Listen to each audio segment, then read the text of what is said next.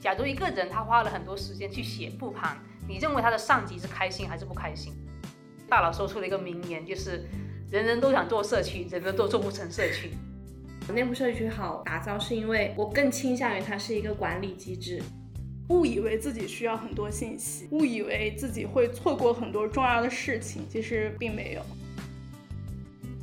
Hello，大家好，欢迎收听新一期的灵异文化局，我是 Suki，我是菜菜，我是杨洋。上周我跟新的产品经理去聊过内部社区，我的想法是内部社区比外部社区更难做。嗯，为什么？因为我觉得内部社区很多东西还是有确定性的。内部社区确实难做。之前看了一篇文章，大厂基本上都会有自己的这种社区嘛。但它最后只是成为了一个公司内部爆八卦的地方，就是一个吃瓜的聚合地。它并没有真的成为当初那个产品经理他理想中的一个样子。我觉得就连大厂它这样的体量，然后这样的用户认知的情况下都没有办法做起来的话，我觉得社社区这个东西是不是它本身就跟打工人犯冲？我觉得这里可以回到一开始一个定位的一个迹象，就是我们一开始想要做外部社区，是因为我们做成了星球社区。所以我们才想要去复刻整个一个启动的一个逻辑，就是以案例拆解作为启动，这个逻辑是通的。但是呢，如果你回到整个内部社区，你会发现一个很奇怪的逻辑。就假如内部社区它的期望是希望能够协助我们整个内部文化的一个传播，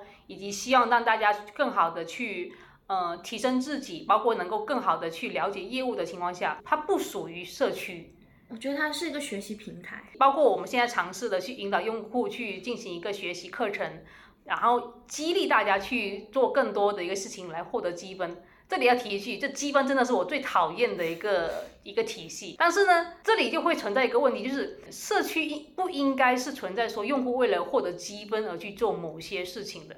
这个你去纵观其他外部社区的产品，没有一个外部社区是靠积分来去让。用户留下来，并且持续用这个产品的，那你回到这里又会变成了，有可能你的用户在这里，他只是受制于说你整个团队的一个规则，他必须要去基于老板或者是他上级的一个压力，他想要去展示他自己对团队的一个认可跟配合，所以他会愿意去跟跟着团队的一个要求去学习很多课程。但是这里我认为它不是社区。它这里仅仅是一个内部管理工具，所以我说过了，外部社区本质上它其实好做于内部社区，是因为外部社区的一个理念或者跟用户交互的一个逻辑是很很纯粹的。就这里其实是很简单，我说过了一个社区，它想要能启动的话，它必须有先有一个优质内容，就要先运营那批能够产出优质内容的 KOC，那个 KOC 有可能不是说百分之二十，甚至是百分之十左右的一个 KOC。你只要让这批 KOC 在这里面产出优质内容的情况下，获得很多曝光，他得到很多认可，他他就会持续产出。其实百分之九十的用户他都是处于围观的沉默状态，这里没关系，因为只要他认为这里有他想要看的内容，他还是会持续来你这个社区。所以外部社区启动的那个逻辑是通的，内部社区就会跟我们之前讨论过那个情况一样，就是他想要东西太多了，他既想要完成整个团队管理，他又想要达到一个团队文化的一个传播，他又希望说让你在这里愿意去参与很多讨论，积极的活跃。这里的话，我就觉得他很矛盾，最后反映在我们作为用户的视角。我跟洋洋就会觉得这是一个非常形式主义的东西，我既没有感受到对我的个人成长有很直接的帮助，也没有感觉到团队文化。对，尤其是你刚刚说那个积分，那个积分的话就会诞生像我这样子的，为了获得积分，不是挂零蛋，我会把那个课程放在那里，我就不听，但我就放，我获得了积分，那这个怎么算呢？这真的人才有成长吗？没有啊。感受到团队文化吗？也没有啊。我不知道是不是因为国内的企业文化导致的，但是硅谷那边那种高科技企业，他们都是会有非常丰富的一个企业文化，然后涵盖了不光是你专业上面的成长，你的兴趣爱好培养，公司全给你就是一站式全包了。这样我觉得用户他才会有一种。想要停留在这里，然后想要参与你举办的各种不同的活动啊、课程啊、学习啊、探讨这种东西。国内的话，我我没有看到过有有哪个企业能够做到这样子。我觉得更多都是那种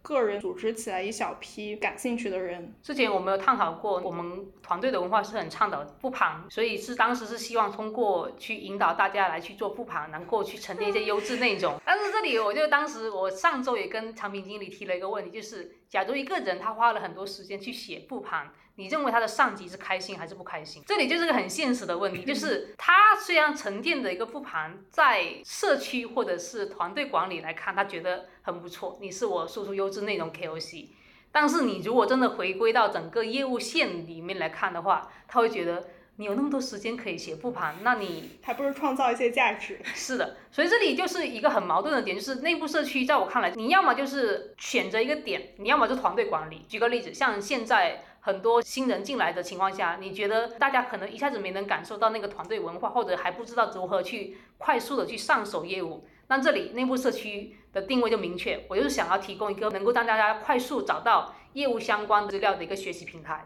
就 OK 了。如果说你这里又想要去加一些团队管理，举个例子，像那种绩效或者一个评级的一个机制的话，也可以。但是在这个过程中，不可能会存在那种说大家很自由的去。分享他自己的思考，愿意去花时间来参与探讨，因为在他背后是整个。团队，你的上级再去关注的你的时间花费，所以在这里我就觉得一个很矛盾的一个撕裂感。内部我都没有见过有这样一个超超级赛亚人出现过。刚才我提到的内部社区，我认为它是好打造的，是跟 Suki 刚才提到的一个文化背景相关。我觉得这个点是相契合的。就外国他们的一个文化可能就是更开放自由一点。但我们这边中国的文化，你不说中庸吧，很适合被管理。不知道为什么就有这种倾向。就像我刚才下意识说内部社区好打造，是因为我更倾向于它是一个管理机制，一个人才培养管理，并没有把它认为是一个社区生态。中国这边的话，打工人跟公司有时候是一个利益对立的一个立场的。我们现在说的一些社区打造的比较好的，比如说小红书，我是认为它能就是做这么好，它有一个点。点就在于，呃，里面的用户之间可以安心的交流互动，这一点是在内部社区，就是这种管理机制，这种跟公司这个立场、这个环境里面是无法实现的，是违背人性了。对，它不像是一个人会在上面待着，它只是有一个需求的。会上去获取，就是解决需求，但它不会是一个想要去交流互动的一个地方。所以这是不是大家对于社区的定义也不一样？可能对于组织来说，它只需要你把人以及时间花在这个平台上就可以了。它可能并不追求你同事之间真的能够有一个很和谐、很开放、自由的一个探讨的氛围。那它就不应该取名叫社区。对，所以这就是我觉得，嗯，大家可能只是觉得。假如说有一个平台，它既有内容，又能够相互交流，而且又有了一定流量，那么这个东西就应该被命名为社区。但我觉得可能其实不是这样子的，所以它应该叫做内部学习园地。所以这也是为什么我其实对现在我们去做内部社区的尝试，我没有说太多的一个原因。有很多东西都是你得去尝试完，你可能才能够去理解。但如果是我的一个观点讲，我认为它其实。不能够构成一个内部社区，或者说它虽然有可以启动的一个板块。举个例子，我们现在正在尝试说，通过邀请小伙伴去进行一个内部分享，然后内部分享能够沉淀下来的一个音频或者是一个回放，甚至是文章的形式，它再放回到那个内部社区来去绑补整个平台，让大家愿意回去回看。这个机制在我看来是可行的，因为它本身正正在制造产出整个内容特内容的一个机制。但是如果你在这之上还没有把它跑通的情况下，你在这里就加上很多说会，我会希望你去赚积分，你的积分跟你的职级跟你的薪资挂钩。那这里的话就是走得太快了，他一下子就是把这个内部社区就拉扯得很快，既要去让整个用户愿意在这里去自愿的花时间在这里停留，去为了优质的内容停留，他又希望说把你的行为跟团队管理。挂钩起来，这就是很一个很矛盾的点。我会去配合团队去做这些推进操作，但是我不会说一下子就是花很多时间去做这个板块，因为它始终没能解答我的问题。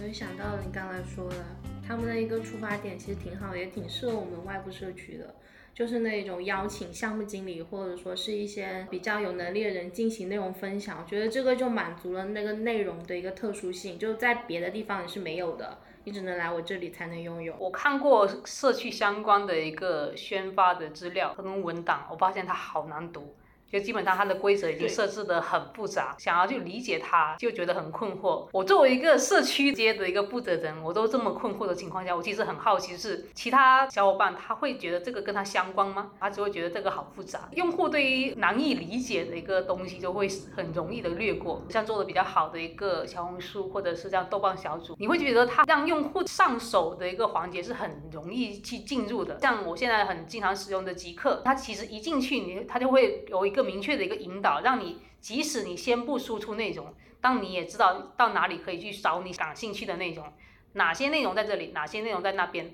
至少在这个板块上面，它已经完成了一个比较好的门槛比较低的用户教育。如果它一旦有持续的优质内容的的产出，我肯定会持续的使用。这也是外部社区或者是一个独立的一个社区产品，它它应该具备有的一个特质。这里又不点名的去指出说，最近呃去年开始出现的那两个新的社区产品，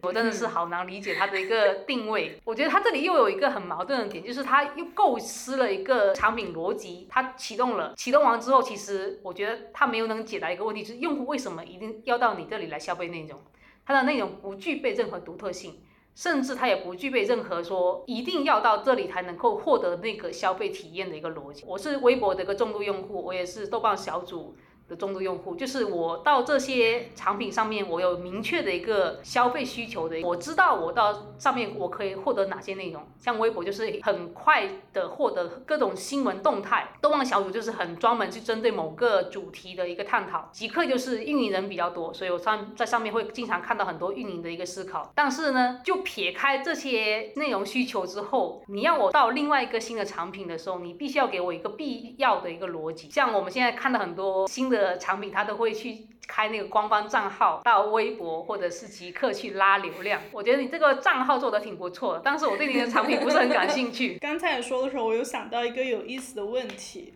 就是我们刚才提到的社区里面有很多必要的要素，包括独特的价值、优质的内容、用户流量等等。那这么多要素里面，你们觉得哪一个是最重要的？就是哪一个才是社区的命脉？我认为是独特的内容。现在这么多东西，这么多产品，你肯定要找到一个细分领域，就是扎进去。就像我们现在经常做品牌拆解，为什么一个品牌新消费品牌能兴起？那正是因为它扎入到了一个更垂类的一个细分领域里面去发展起来。那如果我们想要做社区或做某一款产品，也肯定是要找到一个更细分垂类的一个人群里面去切中他们的需求。然后有对他们的独特的内容价值，你只能来我这里消费，或者说我这里的一个内容更优质，然后再慢慢的根据这些人的一个兴趣转移，可能再延伸出一些其他的支线。我觉得这个是一个起点，能启动的一个起点，也是很核心的一个定义。就像其他的一些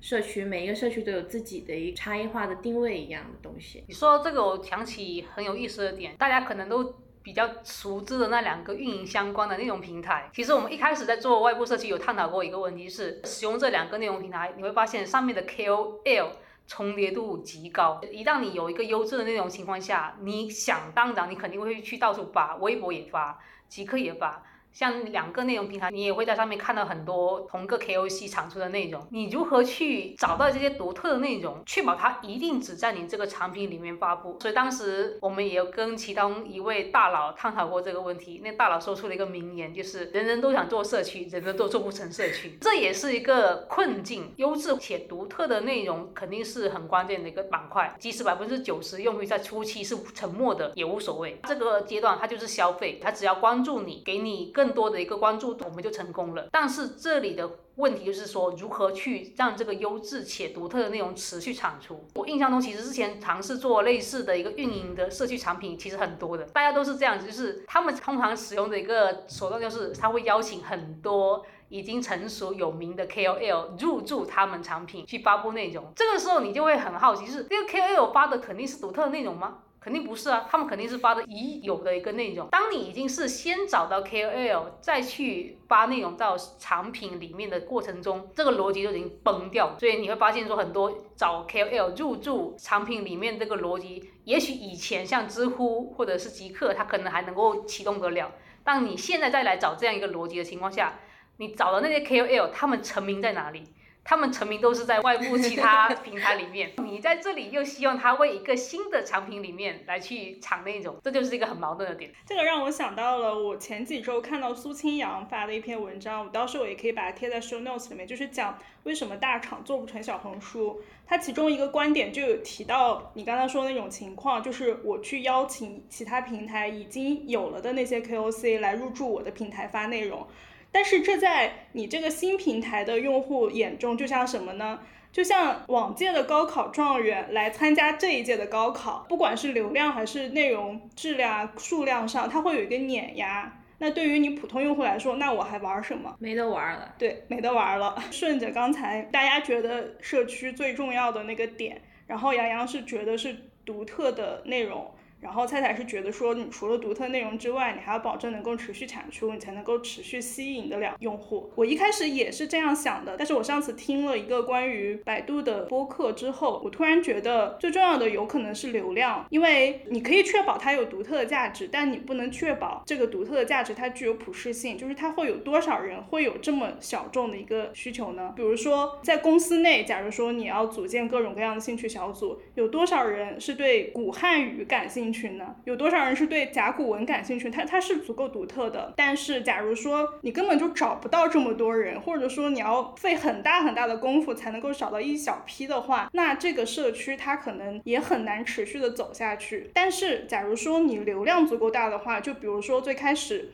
百度的那个搜索框，它的流量是最大的，嗯，碾压级别的，通过它的检索入口导流到百度贴吧，就是一件很顺其自然的事情。就是他一开始他可以不给你限定说你一定要什么什么样的人才能够入驻我的百度贴吧，人口基数这么大的情况下，只要人足够多，人和人之间它会自然形成圈子，自然形成社区，它可能甚至都不需要你去引导，你只需要有一个最基本的平台，有最基本的功能，能够帮助他建立起这个社区就可以了。嗯。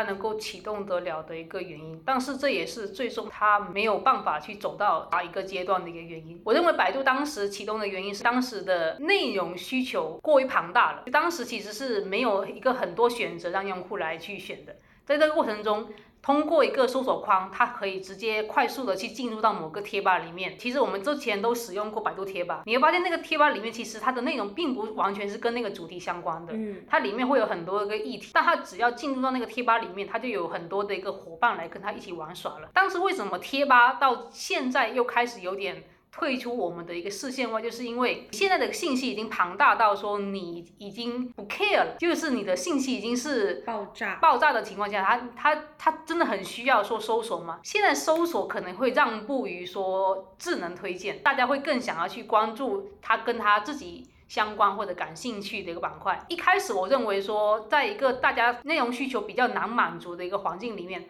他可能看到有流量的一个场景或者一个平台，他就愿意去那里待着。在这个过程中，有可能你觉得好像不是跟你特别吻合，你也愿意接受，因为这里有太多人了。但是呢，到现在这个阶段里面，微博、豆瓣小组、小红书、B 站、极客。产品太多的情况下，我的观点反而是认为说，接下来可能大家会更想要去找到一个跟他自己特别吻合的一个圈子，他就想要在那个圈子里面跟他相关的一个小伙伴去聊。如果以前玩贴吧，你会发现经常有些热度很高的水吧、水贴出现，你会觉得他为什么会出现在我面前？但是呢，如果你回到现在这个场景里面，你会发现这些都不会出现在你面前，就是因为。信息过于庞大的过程中，整个系统会为了去迎合你来去砍掉很多跟你不相关的，包括像现在微博，有些人进微博就是追星，有些人进微博就专门去跟别人吵架，就是谈政治类的一个议题。但是这两批人，我之前有提过一个，就是在微博上面说话，你不知道到底是被马车还是被汽车撞倒，有一个比较。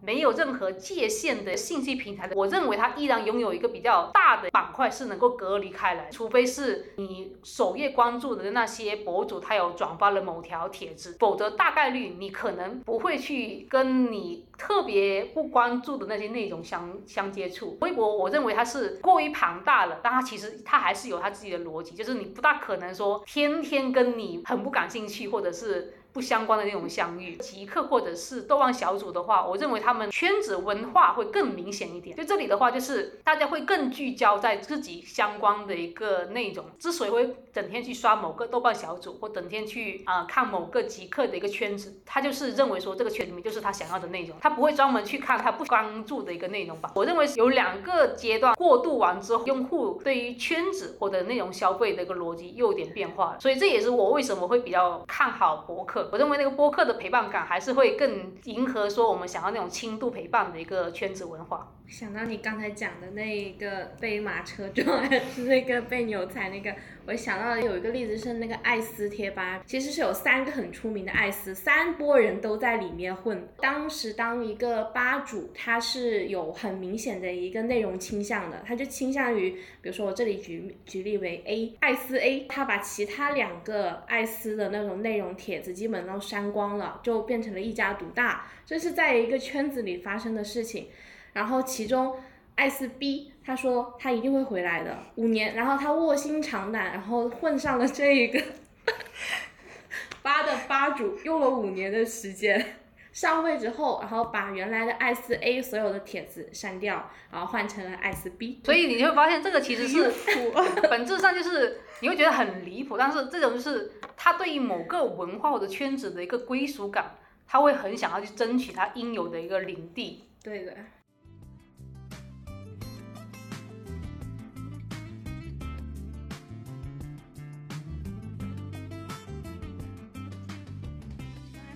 到有一个点，我感觉可以延伸一下。你提到说产品它会为了迎合用户的需求去推荐相关的内容嘛？这就是所谓信息茧房构成的原因。然后我就想到说，我最近卸载了一些我用了很久的社区类的产品，其中就包括小红书和微博。就等一下我们也可以延伸的聊一下这些常见的社区产品里面有哪一些是你一直不喜欢、用不下去的，或者是用了很久之后决定卸载的。以及你继续用下去的那些产品，到底又是什么东西支撑你去用下去了？然后我卸载微博和小红书一个很主要的原因就是我不喜欢被推送，怎么说呢？就是被大数据挟持的感觉，以及它会给现代人带来一种信息成瘾的习惯。我卸载它也算是某种跟。人类本能对抗的一个过程，而且这种情况其实并不是个别，包括我昨天还看到一篇文章，就是看有一些年轻人他已经重新放弃使用智能手机，他的大部分工作通过 iPad 或者是电脑端来完成，那手机端不再会刷任何短视频平台。但最近我是陆陆续续看到很多这种类似的观点或者看法，我觉得就是物极必反，因为像刚才我们很多次提到的信息爆炸，以及我们的选择也太多。那么，等它到了某一个临界点喷发之后，我很好奇的是，下一个阶段人类选择。信息输入的方式是什么？他怎么样去主动选择他想要吸收的信息，而不是一直这样被推送、被饲养？内容型的平台的话，我是卸载了普通版的微博。它有一个很大的一个优点，就是它广告没有，这个我觉得是比较重要的一个点。之前卸载的原因，我有思考过，归纳于就是我对于内容的一个输入是有要求的。我不想看那么多回答很不精准，或者说是回答很水的那一种帖子和内容来浪费我的时间。我对于一个信息有一个高效输入的需求，而这个的话正好是小红书契合了我的点。它的一个内容就是短平快，我可以快速的获取，就搜索引擎里面输入进去之后，它给我弹出来的。大部分是优质，而且是几句话就能给我讲清楚的，直接去解答我的疑惑。我其实没有卸载过产品，因为一般就是下载完之后不用，就是放在那里。我觉得这里有一个很典型的对比，就是我们三个人的一个重度使用的产品是完全不一样的。对对对，嗯，排一下前三名：小红书，然后 B 站、极客这三个。所以我们是自动把小宇宙排除在外了，对吧？就我觉得它暂时应该还不算是一个社区，它还是一个内容平台。对，我觉得它算是内容平台，就是暂时还是听，还不是那种拿来会进行交流或互动沉淀的。是的，我先说卸载之后的第一名是 B 站，第二名应该也是极客，第三名是豆瓣。但是我 B 站和豆瓣都不是把它当社区来用的。比如说 B 站，我不会去参与社区的活动啊，或者评论、探讨之类的都不会参与。我只是纯粹的把它当做一个输入内容的平台、看视频的平台。豆瓣我也不会去看这个小组，这个也很有意思，因为之前我跟菜菜探讨过，我们两个都是重度的嗯豆瓣用户，但是用法完全不同。比如说，我是把它当做一个备忘录，用来 mark 所有我想看和看过的书、电影、电视剧等等。其他的我是几乎不会看小组之类的。而菜菜就是小组的一个重度用户。极客它算是我卸载掉微博之后的一个替代吧，因为里面有更多我感兴趣的人。这些人他可能既不是特别大 V 的那种，但是呢又比普通人优秀一点。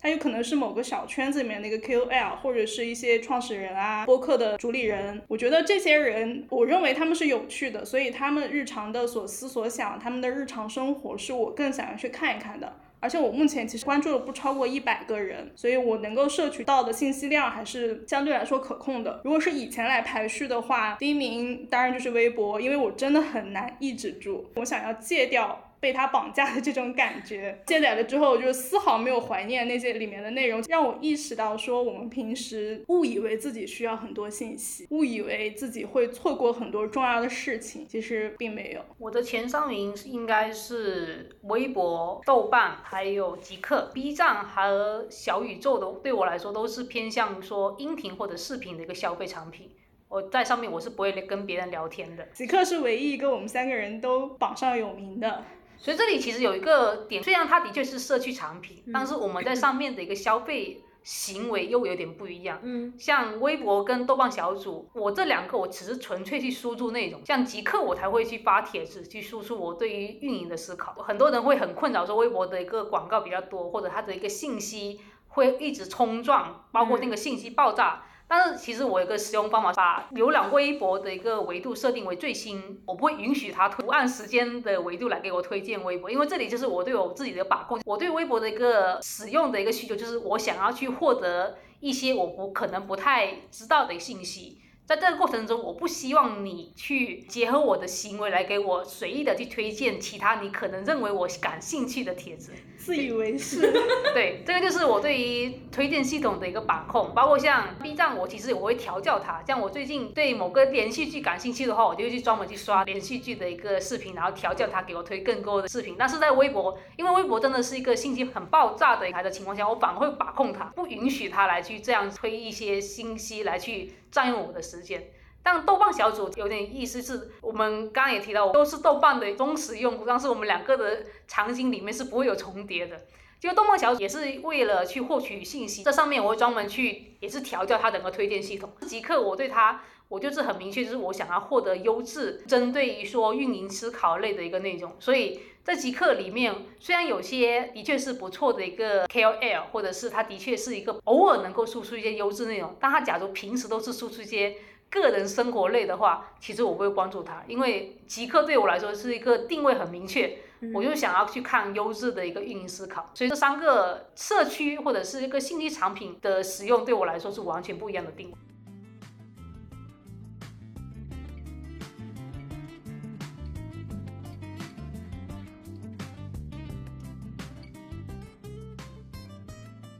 我觉得菜菜真的是目的很明确，你就是很清楚，只要履行好你这个产品的职责，给我推荐相应的内容就好了。但是我的话，有时候我会关注人多过于关注内容。之前有一点不舍得卸载微博，是因为我还有一些关心的博主，就是我真的关心他们日常生活的博主在上面。包括现在极客，比如说我关注刀姐，不仅仅是因为她能够输出很好的内容，我也觉得她是一个很有趣的人。所以这有点不一样。我前阵子取关了一个我关注了好几年的博主。就是因为刚好他在评论某个连续剧，刚好是我最近在关注的。我对那个博主并没有什么说讨厌的情绪，嗯，但他输出内容不是我现在现阶段我希望听到的、看到的一个信息，所以我先取关他。但是呢，他这里又可以找回来，因为过阵子等我对这个连续剧下头了之后，我可能就会把它找回来，再再也关注他。就是我会很明确知道说，我关注他就是想要获得一些相关我感兴趣的信息。假如他说了一些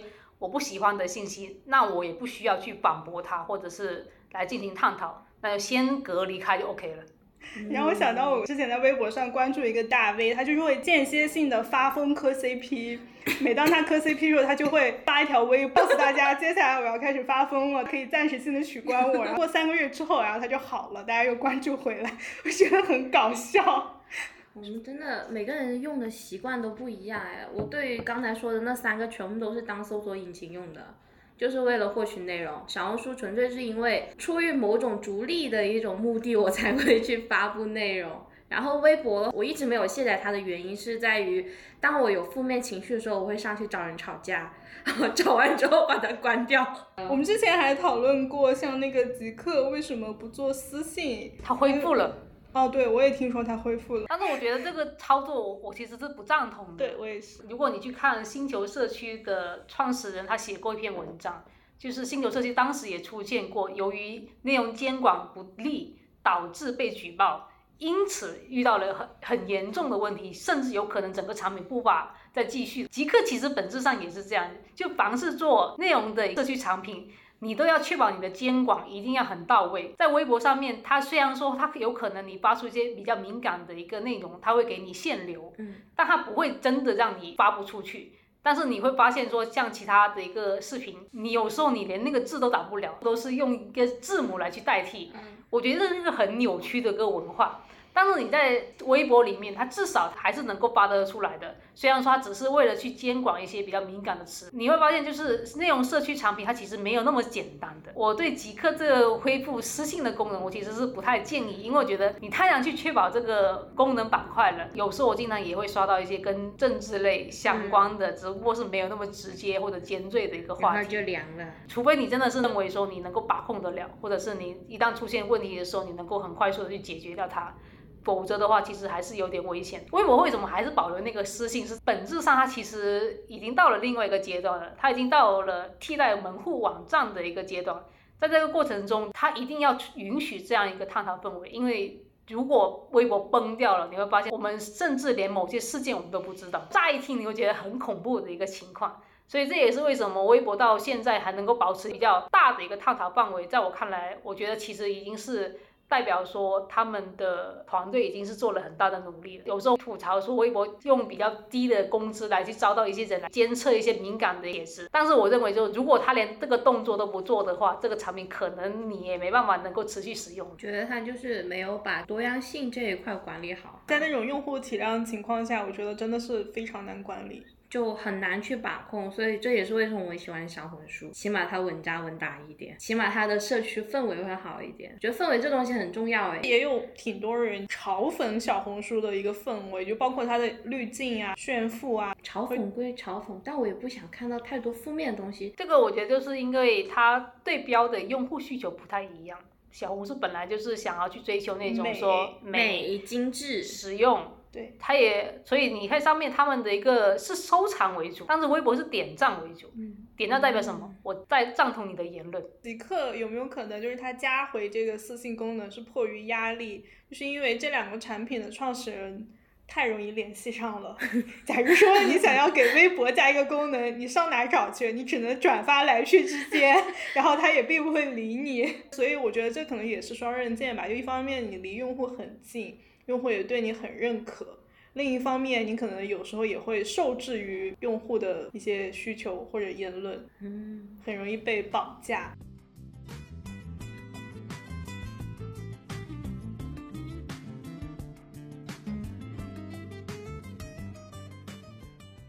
像前阵子小宇宙那个事件，我就觉得可能真的是到了一个破圈的阶段，才会出现这样子一个大范围的一个探讨。他前前后后应该是探讨了一个多星期，嗯，差不多两周。其实现在偶尔还会有，在以往的情况下，我一直认为说我在极客上面看到的都是一个比较平和的一个探讨氛围，就唯独前阵子那个事件开始之后，发现这个就是有点 微博的一个雏形出来了。极客可能整体它的用户素质会高一点，就是它会有自己的人设在上面。他不愿意暴露自己，反正就是不好的一面吧。但其实这一批人大部分都是那种很聪明而且很好斗的类型。对，我是觉得高知类型的人反而输出的攻击力更强，只是一个地方的文化会对他们有一种隐约的制约作用。但如果给他们切换一个场景，上微博，你看，微博老实说，我觉得他对高知的用户并不友好。是的，嗯，他反而会在评论区直接被轰完之后，他会用那种很神奇的逻辑来打败你。为什么在当时那个极客前阵子还能够持续炒那么久？是因为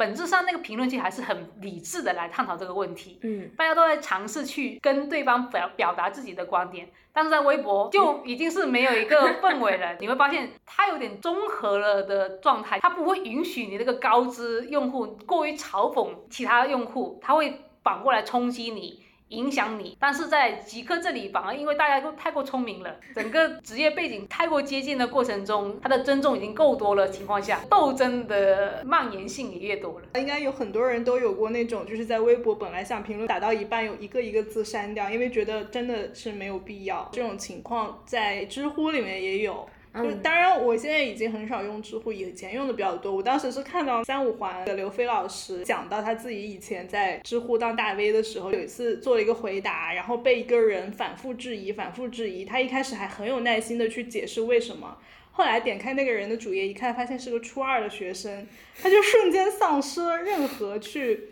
争辩的这种意愿。现在想到知乎，我就只想到他好像转行去写小说了。我觉得挺可惜的，因为他有些文笔真的是非常不错嘛。嗯可能同一个主题下面，你可以看到不同人对于这个主题的一个设想，以及他的各种离奇的经历是什么样子，就真的是很有意思。嗯，他唯一惹恼我的地方就是他弹出来的那个通知的那个 banner 嘛。我点进去之后呢，他给我进去的那个页面的信息跟他弹出来的是不一致的，啊然后就是他欺骗了你。而且他欺骗了我很多次，然后在他的内容已经不优质的情况下怒删，真是气死我了！就你好不容易弹出了一个让我哎，我觉得这个问题很好哎，戳进去你跟我那种弹出那种什么故事啊、婆媳啊、灵异的那种小说，我觉得他这个机制做的让我很愤怒。我倒对他还好，但是我是直接的去参与过他整个如何去在里面打造一个爆款，有可能只是收集各种内容来去编制一个回答的过程中，这个产品它里面存在着一个内容，它对你来说真的有价值吗？在当时其实已经开始有点怀疑了，因为它已经形成这么完整的一个商业闭环的过程中，主要是我的内容需求不在那里，我不需要在上面去看一些针对某个问题，然后长篇大论。我用微博很直接的原因就是我想要看很多信息的一个闪现，然后它可能会触发我一些灵感，就这么简单。其实本质上是跟我的内容需求已经变化的过有关系。我后来可能偶尔还会看一下，就比如说我对某个电子产品感兴趣，因为这个也是知乎早期比较典型的一一类内容嘛，就是它会给你测评各种各样不不同的产品。但是现在的话，B 站也已经完全能够替代得了它的这个功能了，甚至 B 站可能更专业一点。好可惜，高开低走。这个可能也是我们的一个阶段性的观察，但是这个产品可能还有他自己的想法。有可能他以后还会做出别的改变，毕竟上一次看他的时候，他不是还出了一个区域是有点类似于小红书的嘛？这一期看时间也差不多，那我们就先聊到这里，大家拜拜，拜拜拜。